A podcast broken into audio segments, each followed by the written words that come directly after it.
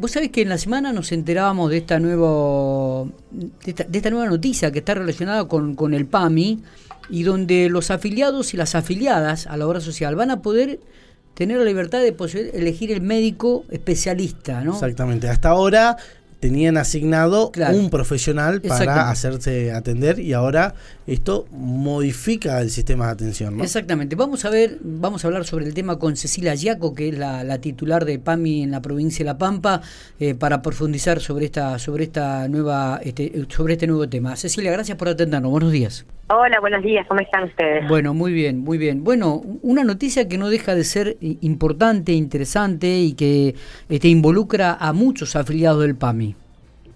Exactamente, sí. Una buena noticia. Sí, es una buena eh, voy noticia. A hacer algún, sí, voy a hacer una aclaración porque estaba escuchando como ustedes anunciaban. A ver. Eh, respecto, el, nuestras personas afiliadas a PAMI siempre eligen médico de cabecera. Una cosa es el médico o médica de cabecera. Eso aún sigue igual, es por asignación. Todas las personas cuando se afilian a PAMI eligen eh, un eh, profesional cabecera, médico, médica de cabecera, que puede estar consultor, ser en el subsistema privado o puede ser también salud pública. Lo que cambia ahora sustancialmente es el especialista, las consultas con las especialidades médicas y las prácticas especialistas médicas y de imágenes. Hasta el momento, eh, todas las personas afiliadas elegían para el segundo nivel ambulatorio, que es la especialidad médica, una clínica, una institución de segundo nivel de su sistema privado o también de salud pública. Entonces, todas las especialidades médicas debían ir a ese lugar que tenían asignado. A partir del primero de marzo, lo que pueden nuestras personas afiliadas a mí es elegir la especialidad médica en cualquier institución o en cualquier consultorio privado que haya eh, o médico privado que haya eh, convenido con PAMI la atención. Esto es un cambio sustancial en el sistema es sustancial. Es sustancial porque sí es la libertad de elegir, permite la libertad de elegir. Siempre la libertad de elegir está dentro de lo que es la capilla de prestadores de PAMI, es decir, no son todos los prestadores que existen en el universo, sino que de ese, universo, de ese universo todos aquellos prestadores, especialistas y, y, de centros de diagnóstico eh, por imágenes que hayan eh, aceptado atender por PAMI. Está bien, ¿Mm? está bien. Digo, y a los afiliados de PAMI. Y esto se da a partir del primero de marzo, Cecilia, también en la provincia de La Pampa. A partir del primero de marzo en todo el país eh, todas las personas afiliadas eh, para poder atenderse deben, el procedimiento es eh, que su médico médica de cabecera le entregue la orden médica electrónica, se llama así OME, es un término que vamos a empezar a usar, orden médica electrónica, que es como si fuera la orden de derivación o la orden o la solicitud de interconsulta.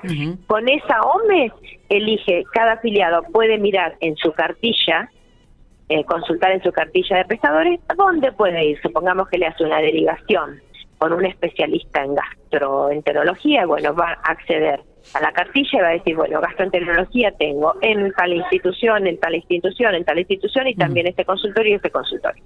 Y yo puedo elegir entre estos, llamo, elijo uno, llamo por teléfono, pido el turno o accedo al sistema de turnos que tengan en ese lugar, solicito el turno. Con esa OME que me dio el médico de cabecera, pudiera atenderme en ese lugar donde solicité el turno.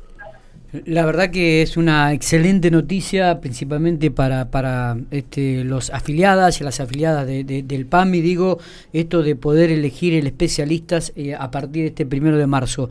Eh, ya hubo algunas consultas, gente que por ahí le cuesta entender lo escrito, digo, se puede acercar a las instalaciones del PAMI en, cualquier regional y evacuar eh, dudas, ¿no, Cecilia?